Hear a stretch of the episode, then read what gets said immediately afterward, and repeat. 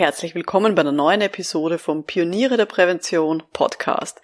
In dieser Episode erzähle ich Ihnen, welche wichtige Entscheidung in meiner Karriere nicht von mir, sondern von jemandem anderen getroffen wurde. Und was Sie sich aus dieser Geschichte mitnehmen sollten. Schön, dass Sie mit dabei sind. Um in Betrieben wirklich etwas zu bewegen, braucht es mehr als Fachwissen. Pioniere der Prävention Psychologische Impulse für Ihren Erfolg in Arbeitssicherheit und Gesundheitsmanagement. Veronika Jackel inspiriert Präventionsexpertinnen und Experten mit Empathie und Energie. Profitieren auch Sie vom Know-how der erfahrenen Arbeitspsychologin Veronika Jackel. Liebe Pioniere der Prävention, ich bin jetzt seit über elf Jahren selbstständig und ich glaube, ich darf mich mit Fug und Recht Unternehmerin nennen. Ich habe mittlerweile zwei Firmen und eine Online-Akademie. Aber das war natürlich nicht immer so. Und nicht immer war mir so klar wie heute, wo ich wirklich hin will. Weil nach meinem Studium, habe ich überlegt, ob ich nicht lieber ein Doktorat machen soll und in die Forschung gehen soll. Aber dazu ist dann nicht gekommen. Bevor wir loslegen, noch eine kleine Information. Haben Sie sich schon angemeldet für den Online-Kongress Pioniere der Prävention 2021? Da sind ganz, ganz viele tolle Referentinnen mit dabei zu unterschiedlichsten Themen. Und ein Teilnehmer hat mal geschrieben, für alle Sparten der Präventivfachkräfte ist da etwas dabei. Und dieses Jahr gibt es sogar eine virtuelle Pausenzone, wo Sie gemeinsam mit den anderen Teilnehmenden frühstücken oder auch Mittagessen können. Und so können Sie sogar online ganz informell neue Leute kennenlernen. Also, wenn Sie dabei sein wollen, holen Sie sich gerne Ihr Ticket, ist ganz kostenlos unter www.pioniere-der-prävention.com Kongress. Also wenn Sie dabei sein wollen, sehr, sehr gerne www.pioniere-der-prävention.com Kongress. Ich freue mich, wenn Sie da dabei sind.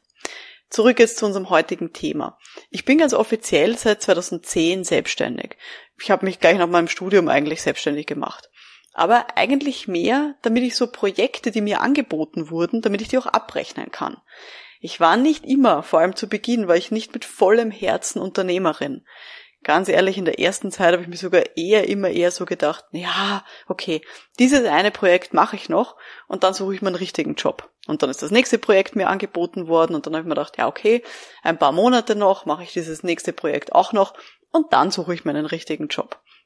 Ich habe dann 2011 sogar einen Halbtagsjob angenommen, weil ein Bekannter mich für sein Institut angeworben hat, damit ich dort intern Forschungsprojekte durchführe.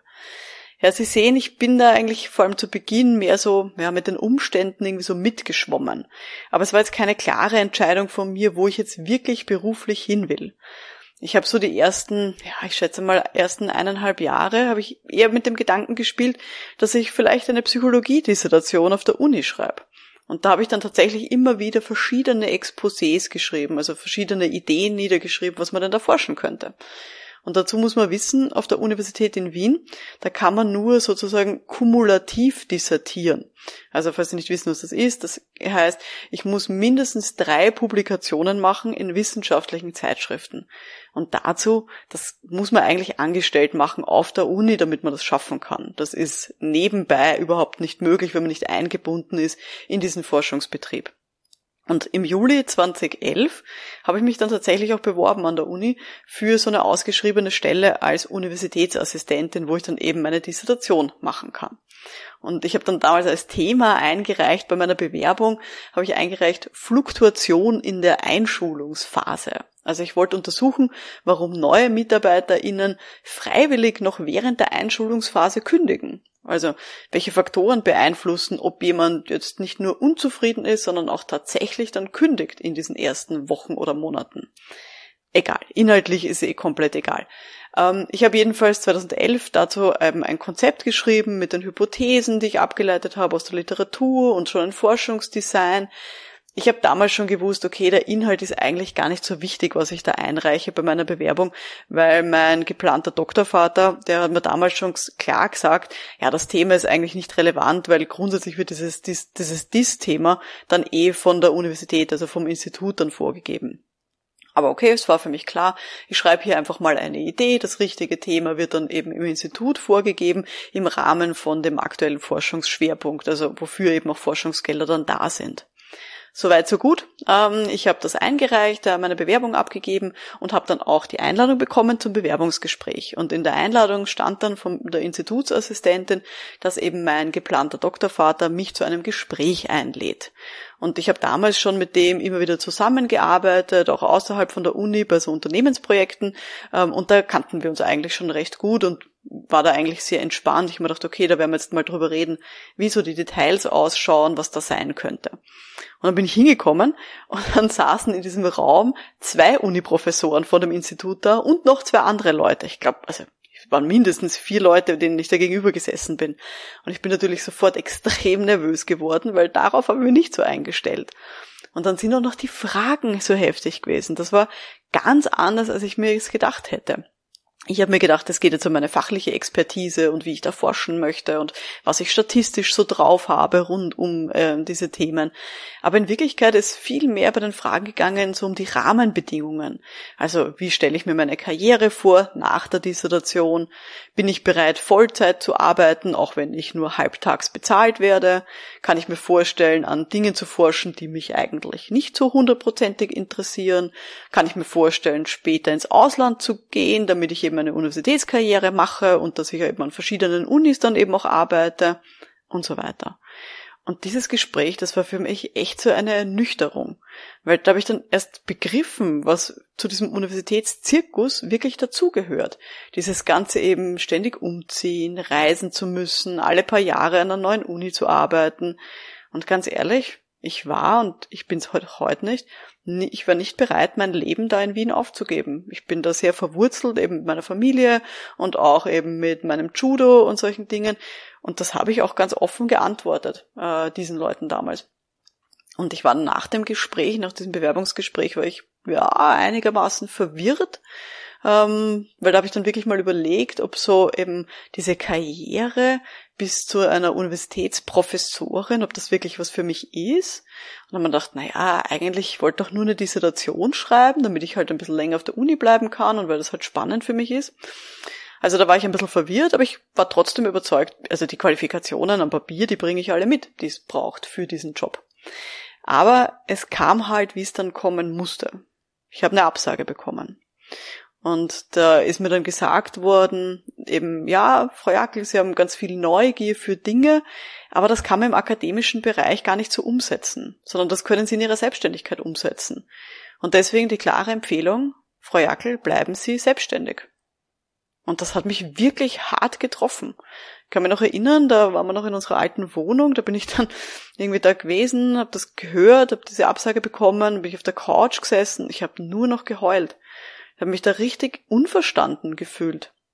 Man dachte, wieso darf ich jetzt meine Leidenschaft für Forschung nicht ausleben? Und was hat das eigentlich alles zu tun mit dieser Karriere bei so ausländischen Unis und so weiter?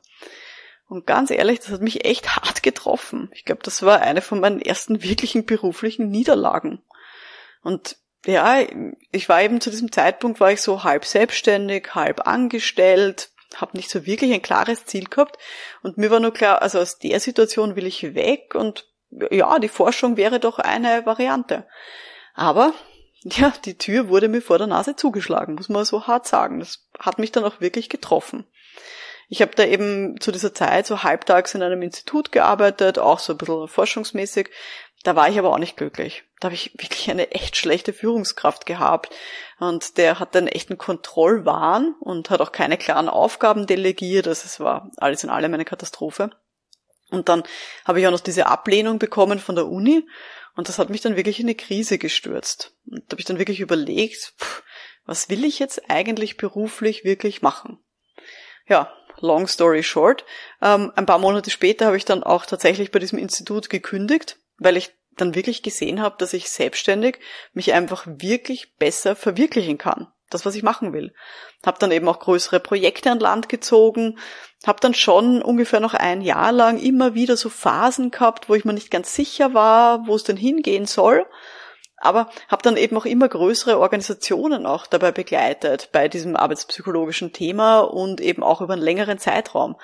Und seitdem ich das tue, da weiß ich wirklich jetzt total, wo mein berufliches Ziel ist. Hat sich natürlich über die Jahre immer wieder so im Detail verändert, also eben dann auch mit dem Aufbau von einem Team, mit der Gründung von einer IT-Firma nebenbei ein paar Jahre später und so weiter. Aber ich kann heute wirklich mit voller Kraft und mit, mit reinem Gewissen sagen, ich liebe meine Selbstständigkeit. Und ich will diese Arbeitsform, die will ich echt nicht mehr hergeben. Ich weiß auch, dass diese emotionale Entscheidung für die Selbstständigkeit dann, dass die so wichtig war für meinen Erfolg heute. Einfach weil ich jetzt mit ganzem Herzen Unternehmerin bin. Ich brauche nicht mehr links und rechts mich umschauen. Ich werde auch überhaupt nicht nervös, wenn ich irgendwo ein Jobangebot sehe für irgendwie eine Stelle als angestellte Arbeitspsychologin. Ich weiß einfach, dass ich das nicht will. Ich bin ganz verwurzelt in meiner Selbstständigkeit und ja, der Uni-Professor damals, der mich nicht wollte, der hat recht gehabt. Die Forschung, die hätte mich wahrscheinlich langfristig nicht glücklich gemacht. Die Selbstständigkeit, die schon. Die hat mich jetzt wirklich glücklich gemacht über die Jahre. Ja, was hat diese Geschichte vielleicht auch so ein bisschen mit Ihnen zu tun? Wenn Sie jetzt so ein bisschen mitgefiebert haben mit mir mit dieser Geschichte, vielleicht ist Ihnen auch schon mal so gegangen. Vielleicht wollten Sie auch unbedingt irgendwas haben, also einen bestimmten Job oder ein Projekt oder einen bestimmten Kunden. Und dann kam aber die Absage und Sie waren extrem enttäuscht im ersten Moment. Bin mir sicher, Sie haben das auch schon mal erlebt in der einen oder anderen Form. Aber ganz ehrlich, man weiß nie, wofür das gut ist. Und vertrauen Sie darauf, dass jede Erfahrung Sie auch so ein Stückchen schlauer, zielstrebiger und auch reflektierter macht. Manchmal ist man eben am Anfang extrem enttäuscht und denkt sich, ach Gott, das ist also furchtbar und das will ich alles nicht. Aber haben Sie wirklich Vertrauen, dass das gut ist letztendlich? Man sagt ja auch so schön, wenn sich eine Tür schließt, dann öffnet sich eine andere. Und vielleicht haben sie durch die Absage, ja, vielleicht Zeit für andere Dinge, die sie irgendwann schon mal machen wollten. Oder für Dinge, die wirklich wichtig wären, aber wo halt nie genug Zeit war. Oder für die Familie oder was auch immer. Also eben, wenn hier eine Absage kommt, das wird für irgendwas gut sein. Und ich bin mir sicher, dass sie diese vielleicht auch gewonnene Zeit gut nutzen können. Und eine zweite Sache, die sie vielleicht auch für sich mitnehmen können, ist, wenn sie Feedback bekommen von jemandem, dann ist das immer ein Geschenk. Manchmal ist das ein bisschen hart verpackt äh, und manchmal will man es vielleicht auch so gar nicht annehmen, wenn man sich sagt, ah, das stimmt doch alles gar nicht und die Person versteht mich gar nicht. Aber mit so ein bisschen einem Abstand bin ich mir sicher, dass sie da für sich was mitnehmen können, dass sie so ein bisschen reflektieren können, welcher Aspekt davon stimmt vielleicht. Was hat die Person da in mir gesehen, was ich vielleicht noch nicht gesehen habe? Weil das ist was, was ich für mich auch mitgenommen habe aus dieser Zeit. Manchmal sehen andere Leute in mir Dinge, die ich in dem Moment so nicht sehe. Aber die ich vielleicht halt noch nicht sehe oder die ich vielleicht noch nicht annehmen kann. Und mittlerweile vertraue ich einfach drauf, dass ich das irgendwann kann, dass ich es irgendwann für mich reflektieren kann.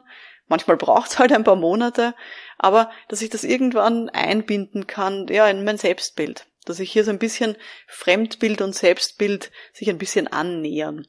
Und eben mit jedem Feedback, das ich bekomme, das ein Geschenk ist, dass ich hier mal sehe, wie mich andere Leute wahrnehmen, kann ich eben vielleicht ein bisschen, ja, dieses Fremdbild eben auch in mein Selbstbild integrieren und lerne da vielleicht Dinge über mich kennen, die ich so noch gar nicht wusste. Ja, das war jetzt die heutige Folge vom Podcast für Pioniere der Prävention. Wenn Sie auch überlegen, ob Sie sich jetzt selbstständig machen sollen, Vielleicht könnten Sie ein bisschen Unterstützung dabei gebrauchen. Dann würde ich Ihnen empfehlen, werden Sie ein Mitglied bei uns bei den Pionieren der Prävention. Da bekommen Sie Zugang zu einer großen Online-Bibliothek mit ganz vielen Kursen zu Themen wie Selbstständigkeit in der Prävention oder auch Honorargestaltung für Selbstständige. Und wir haben auch einen großen Kurs zum Thema Kundenakquise. Und zusätzlich gibt's monatliche Stammtische und auch ein Forum für einen Austausch mit anderen Selbstständigen. Also schauen Sie mal gerne vorbei unter www.pionierederprävention.com mit Umlaut A geschrieben, AE, also www.pionierederprävention.com und schauen Sie mal, ob das vielleicht was für Sie ist. Mein Name ist Veronika Jackel, vielen Dank fürs Dabeisein und wir hören uns dann in der nächsten Episode. Bis dahin, alles Gute, ciao!